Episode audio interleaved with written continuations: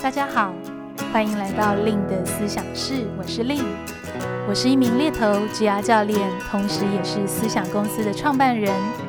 思想团队致力于提供最专业的猎才服务与求职职涯课程。在思想室中，我会和大家来分享我的猎头经验、求职与职涯议题，希望陪伴大家不只找一份工作，而是找一个人生的可能。Hello，大家好，我是 Lynne。欢迎大家来到今天令的思想室。今天的思想室呢，我想要来跟大家聊一聊：内向的人就不能当业务吗？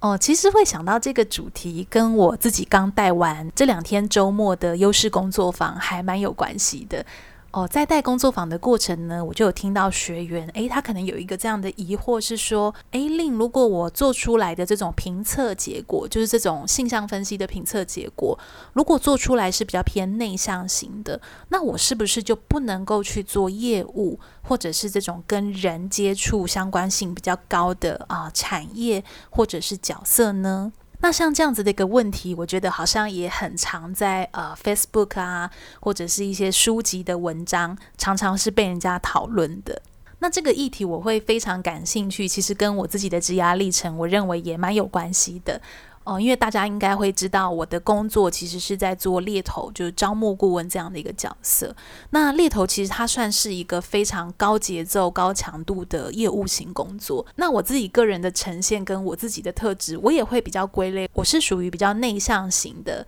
呃，这样子的一个特质。所以我就记得，诶，我刚做业务工作的时候，然后常常呢，就是我很常在办公室，哦、听到同事啊，会带着一些疑惑的眼光看着我，他们可能就会有点疑。疑惑说：“诶令看起来好像不一定这么多话，或者是呃比较温和，这样真的可以做业务吗？这样真的可以达到业绩目标吗？”所以，其实我自己从事业务工作的这很长的时间以来，我常常会面对到这样子，好像诶别人会有一个假设，就是内向的人不能做业务哦、这样的一个先入为主的观念。那我想，如果是以我自己的职业，事实证明了，我现在还是在做猎头，所以内向的人真的就不能当业务吗？其实我反而会是抱持一个非常开放跟好奇的角度去看这样子的一个议题。那所以呢，接下来我就是想要跟大家再多谈谈，真的吗？外向的人才能当业务吗？这个迷思，我记得我曾经看过一个呃美国的密西根州立大学的一个研究，它是关于这种呃特质跟销售的一个研究。那那个研究结果其实还蛮令人意外的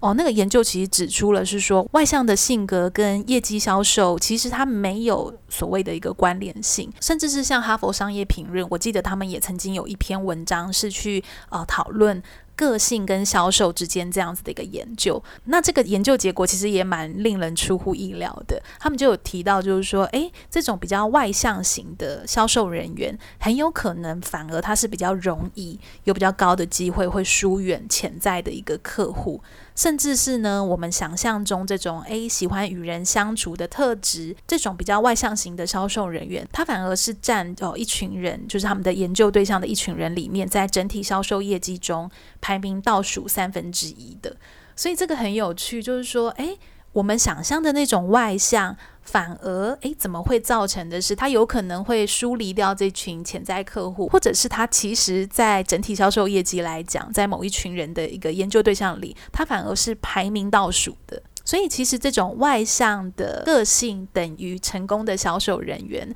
哦，我会认为它是一个比较刻板的印象。这种刻板的印象呢，往往它的形成很有可能是我们会很直接的认为内向的人就不太会社交，或者是不太会交谈，所以他们没有办法说服啊、某个人去购买某个商品或采取某一个行动。这样子的一个角度，其实它是比较单一的，就是说好像有点二分法，就非黑即白，比较单一的去做一个解释。其实像这两天我在带优势工作坊的时候，我也跟学员就是有分享到说，诶，其实以我们来看内向跟外向，我通常会非常鼓励，我们可以用更宽广的眼光去思考这件事情，因为一个人其实都是很多变的。哦，也许听友们可以想想看，也许你在生活上面，就是诶，私生活上，哦，可能你是非常外向的啊，但是在工作的呈现，可能你是内向的。所以这个内向者跟外向者的主要区别，我会认为不是在于他们与人交流的这个程度，而是是说内向的人跟外向的人，他们在面对特定的情境，所因为这个情境而受到的刺激所做出的反应，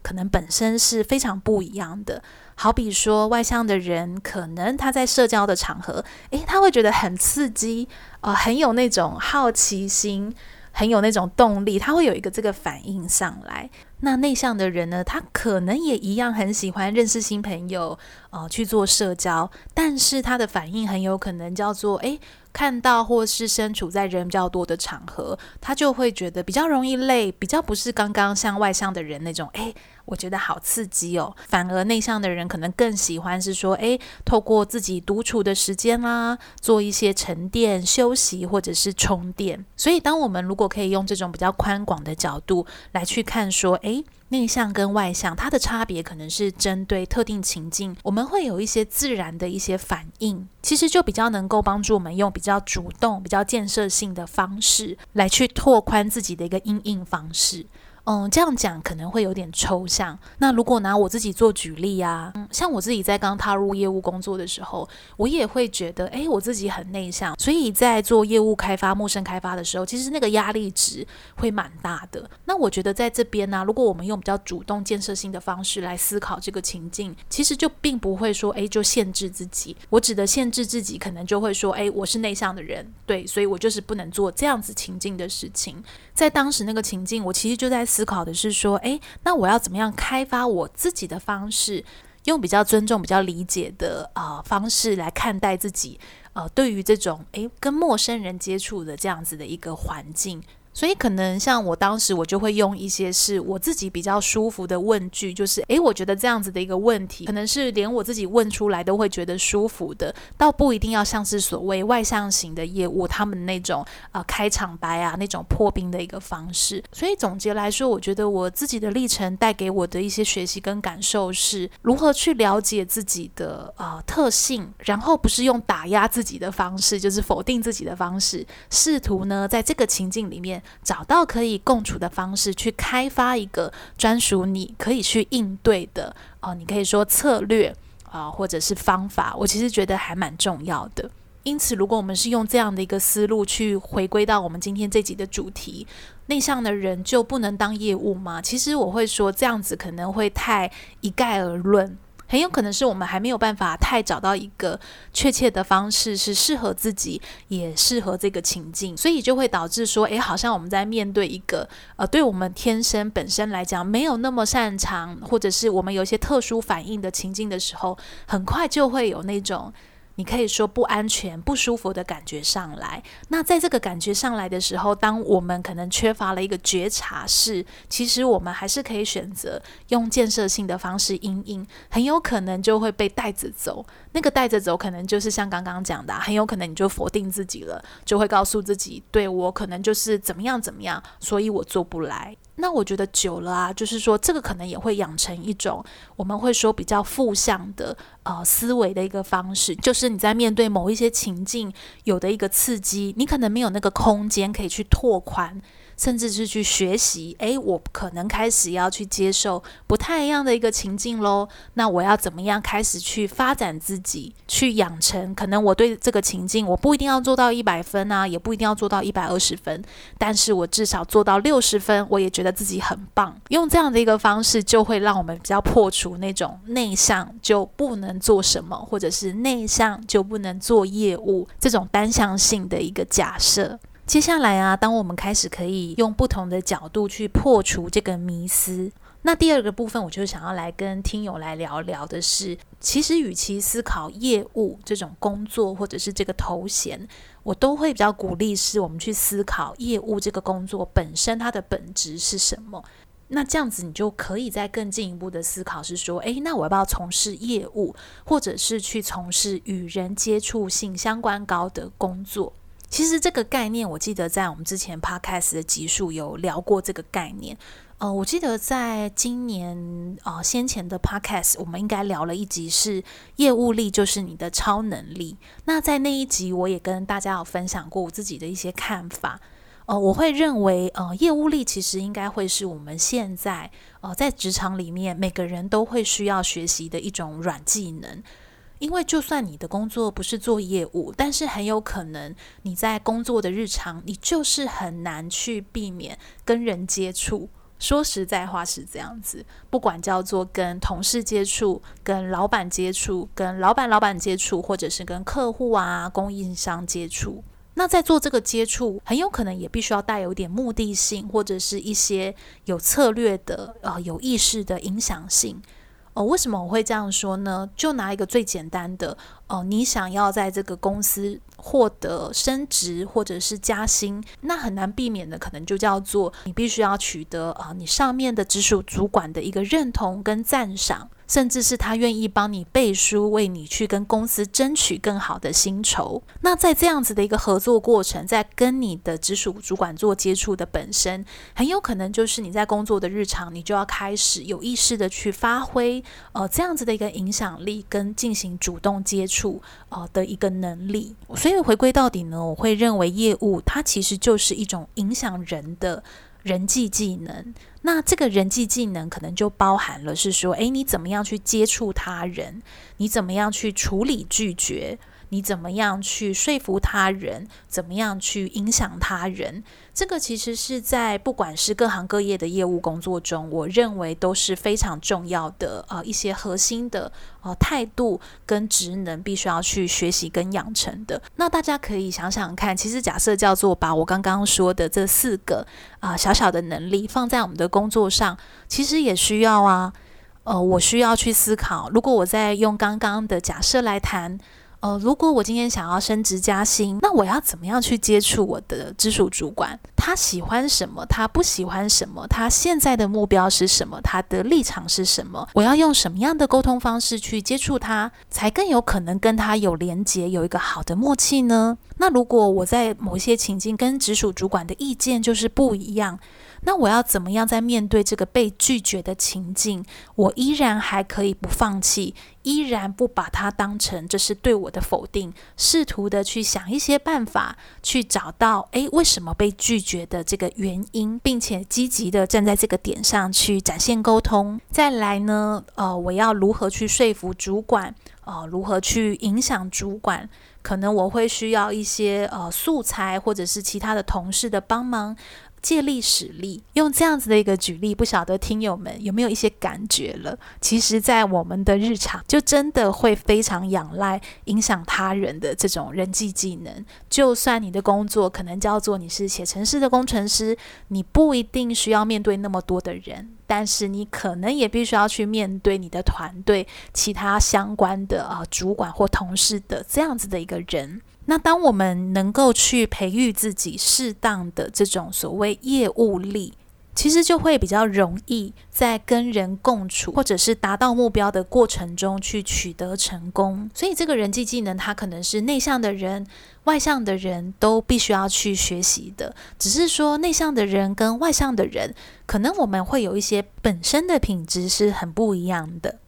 这个品质的意思啊，好比说，诶，可能外向的人他会有一些天生的叫做健谈，啊、很热闹，或者是常常是微笑，或者是常常非常欢乐，能够去带来许多笑声，这样子的一个好的品质。那这个好的品质不代表他就是天生的呃成功业务哦，而是是说对于这样的品质来讲，很有可能他就是特别适合某一种。呃，商品的一个贩售，好比说是更讲究快速的，呃，也许叫做单价比较高，它不需要那么多复杂的策略场景在里面，它可能更仰赖在第一时间跟客人建立起这种呃很快速的关系亲和度的呃这样子的一个产业或产品。那内向的人呢，他有一些好的品质，叫做诶，可能比较内型啊，非常的一个内敛。那这个品质很有可能就可以帮助内向型的人，诶，假设他叫做做业务工作，很有可能会因为他的这种啊、比较内省式的思维，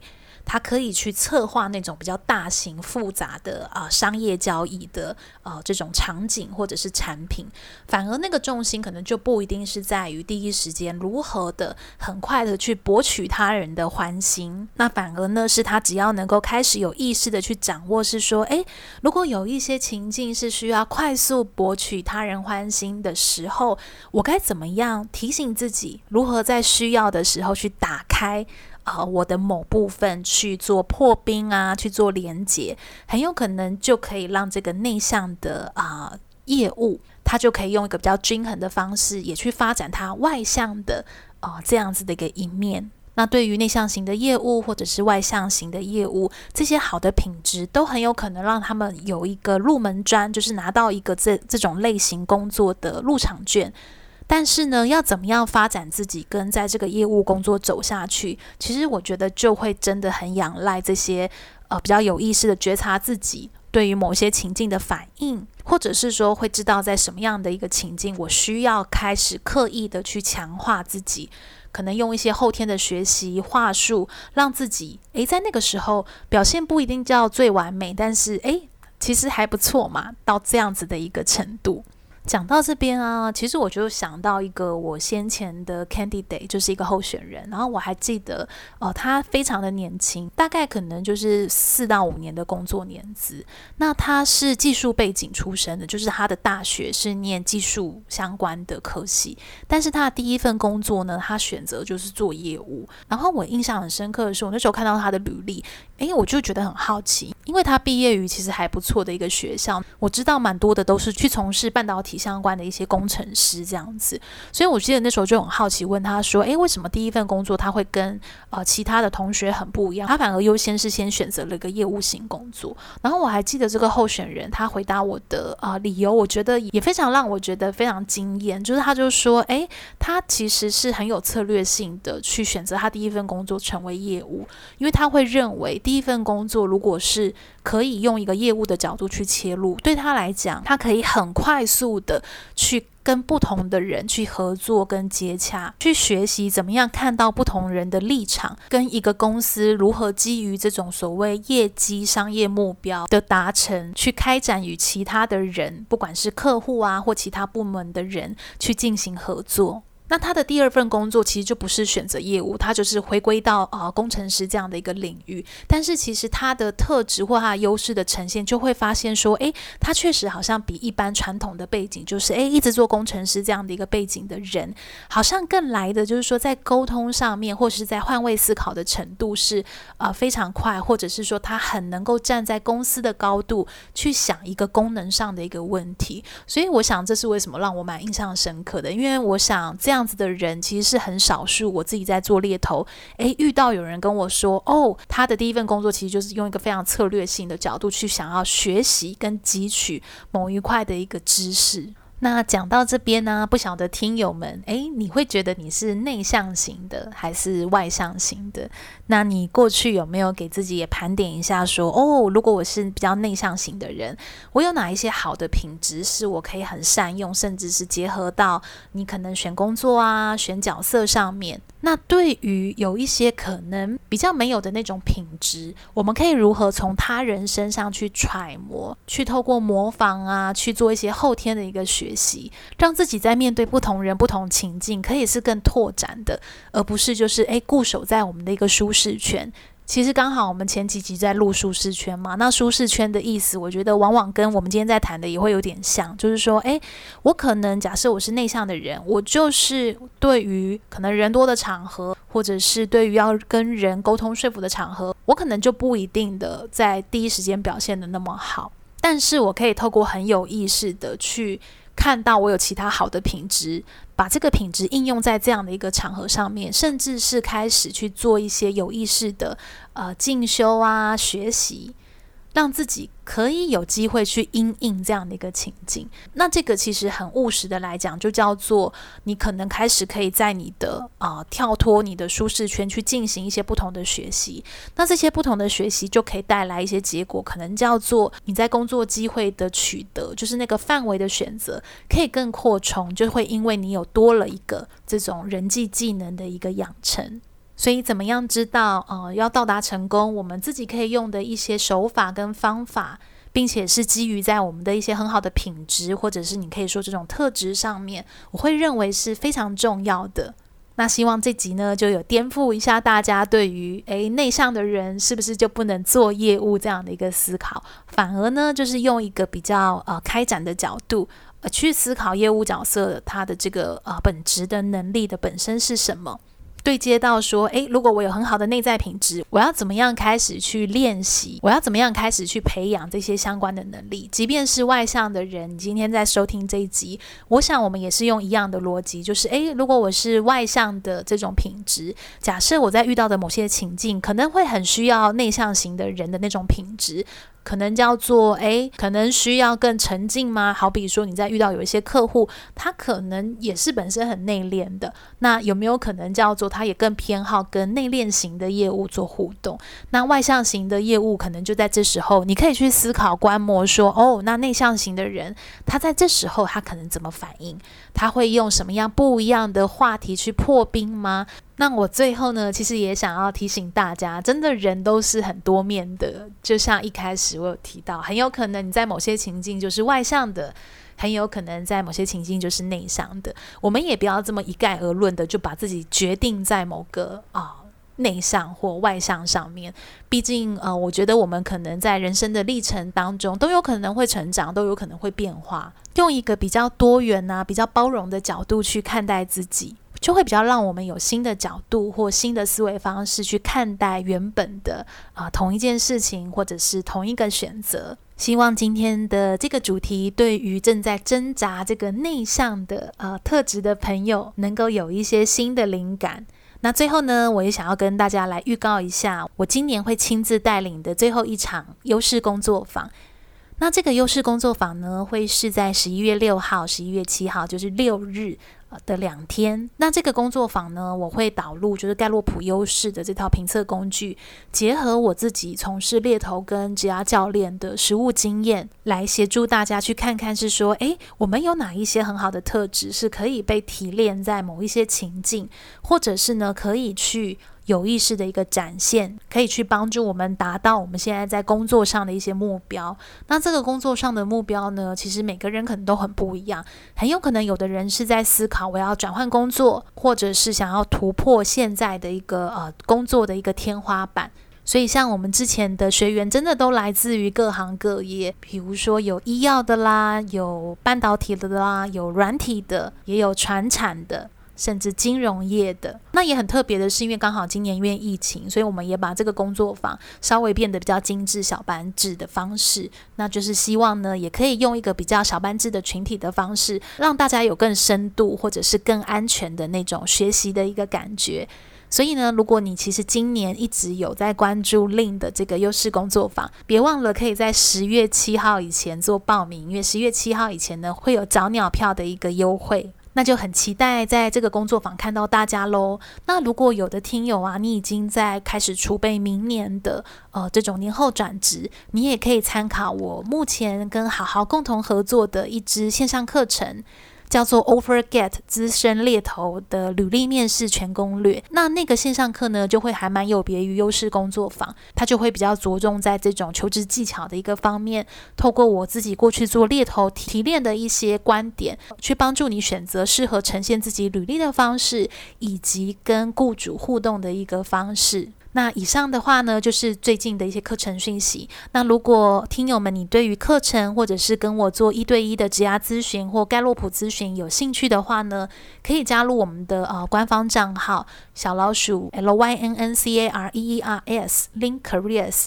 就会有助教来协助你喽。那如果你喜欢今天这集的 Podcast 内容呢，也别忘了可以追踪我的 Facebook、IG。部落格搜寻猎头的日常就可以找到我了。那令的思想室呢，也有同步在 YouTube 频道做上架，可以移动到那边帮我按订阅，开启小铃铛。那这样以后令的思想室的新的推播你都可以收到喽。那我们就在下集相见喽，拜拜。